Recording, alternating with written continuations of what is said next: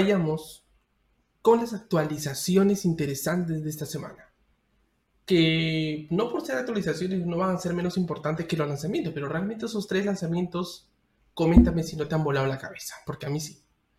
Veamos el primero de cinco rápidamente. Primero, Ian Access Analyzer. ¿Qué pasa con Ian Access Analyzer? Que nosotros sabemos que pues nos provee de capacidades para poder verificar accesos públicos o a través de nuestras cuentas across los cross account roles. Pero ahora va a añadir una funcionalidad muy interesante que es más de 100 políticas que van a verificar si nuestro código, nuestro, bueno, nuestra estructura está correcta y nos va a recomendar y tratar de solucionar los posibles errores que nosotros antes teníamos que salir a un linter o salir hacia otros servicios aparte para verificar si lo que estamos escribiendo está correcto. Esto está muy bueno y además lo vas a poder hacer por API. Es decir, si es que no estás usando el list privilege, si es que no estás siguiendo algunas best practices en IAM y entre otras cosas, te va a tratar de resolver como si fuese un un, bueno, un software que te corrige la gramática, ¿no? Ahora nos va a corregir la estructura y cómo está hecho en realidad nuestra política. Y esto cambia muchísimo y vamos a poder automatizarlo y ponerlo dentro de nuestros procesos de seguridad, en nuestros despliegues, en nuestros levantamientos de infraestructura y demás. Así que eso está súper bueno. Segundo update impresionante, SageMaker. Bueno, SageMaker no nos ha dejado de sorprender. Pero ¿qué pasa con SageMaker? Fíjense y recuerden bien lo que son los SageMaker endpoints. Tenemos los real-time endpoints, los inference endpoints. Que esto nos permite hacer las predicciones cuando ya nuestros modelos están en producción, puestos en marcha, en desarrollo, etc. Pero ya nosotros podemos consultar esos inference endpoints. ¿Qué pasa? Que antes, nosotros, pues normalmente, un endpoint sirve para un modelo. Porque detrás de un inference endpoint o detrás de un real-time endpoint de SageMaker está un container que pues está autogestionado por SageMaker. Esta actualización te permite tener hasta 5 contenedores en un solo inference endpoint. ¿Sabes lo que eso significa? Que vas a poder tener ambientes de desarrollo optimizados o hasta en producción. Eso significa que si tú tienes hasta cinco modelos que se comportan parecido, que pues tú le colocas este, eh, no va a ocupar todo el tráfico, tal vez, no el 100% del tráfico, sino que eventualmente uno funciona en las noches, otro funciona en las mañanas, otro funciona fin de semana, otro funciona dos veces al día, entonces estos se complementan. Y puedes usar uno solo para tus modelos de desarrollo o quién sabe los productivos, ¿no? Es como un modelo muy interesante es, nos ayuda a optimizar más los costos todavía.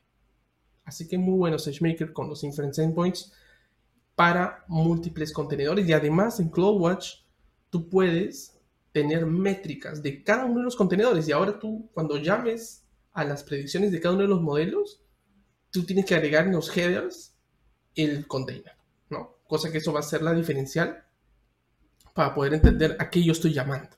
Así que está muy interesante, pero vamos a ver también más de eso. Así que está, bastante cool lo que han sacado con SageMaker. No nos deja de sorprender, SageMaker. Ok, tercera y cuarta actualización interesante y esta vez RDS Proxy.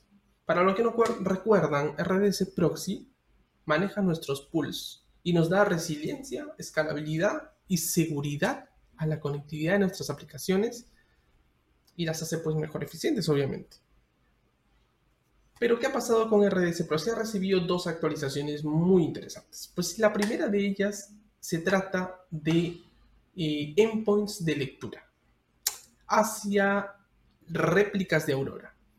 Ahora, si recordemos bien, RDS Proxy normalmente se conecta a Aurora hacia el nodo principal.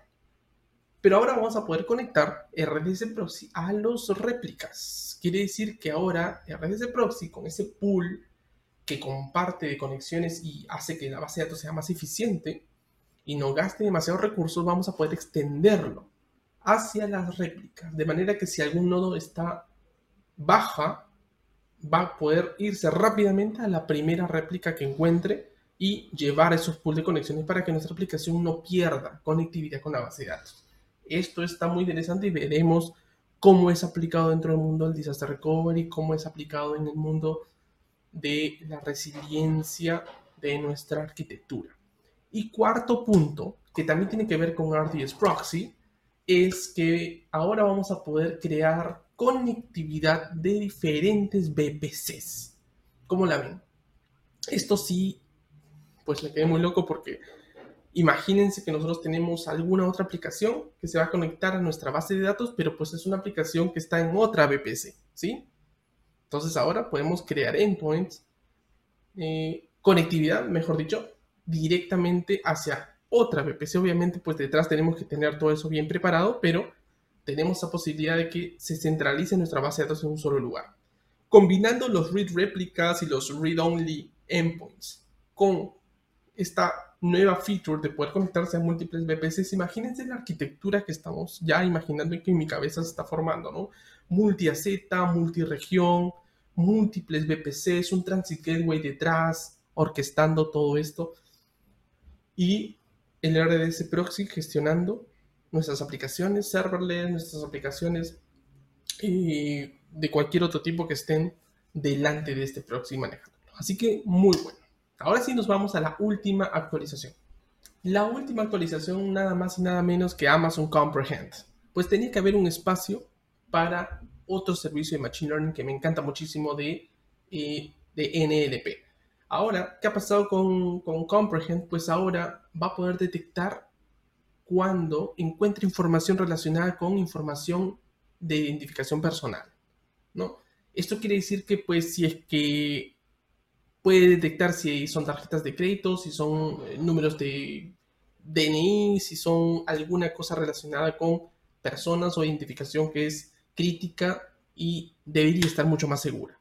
¿Y qué va a hacer con esto? Pues una vez detectado, podemos generar alarmas cuando alguien accede a estos datos, cuando alguien quiere tomar esos datos, etc. Así que está muy interesante que un modelo de Machine Learning que está dentro de Comprehend pueda ahora detectar y podamos nosotros accionar estas posibilidades cuando se trata de pues, manejar datos que deberían ser confidenciales. Si bien es cierto, en el mundo de Machine Learning nunca en la mayoría de veces no se debe tratar con datos personales y se ofuscan estos de aquí, pero esto nos ayuda a concientizarnos mucho más en que el uso de la información personal debería estar mucho más segura o en todo caso deberíamos promover que esté en un lugar más seguro y estar atentos a eso, prevenirlos. Bueno, esto ha sido todo por hoy, espero que les haya gustado. No se olviden de suscribirse y pues nos vemos la siguiente semana y no se olviden que siempre tienen que estar al día con AWS.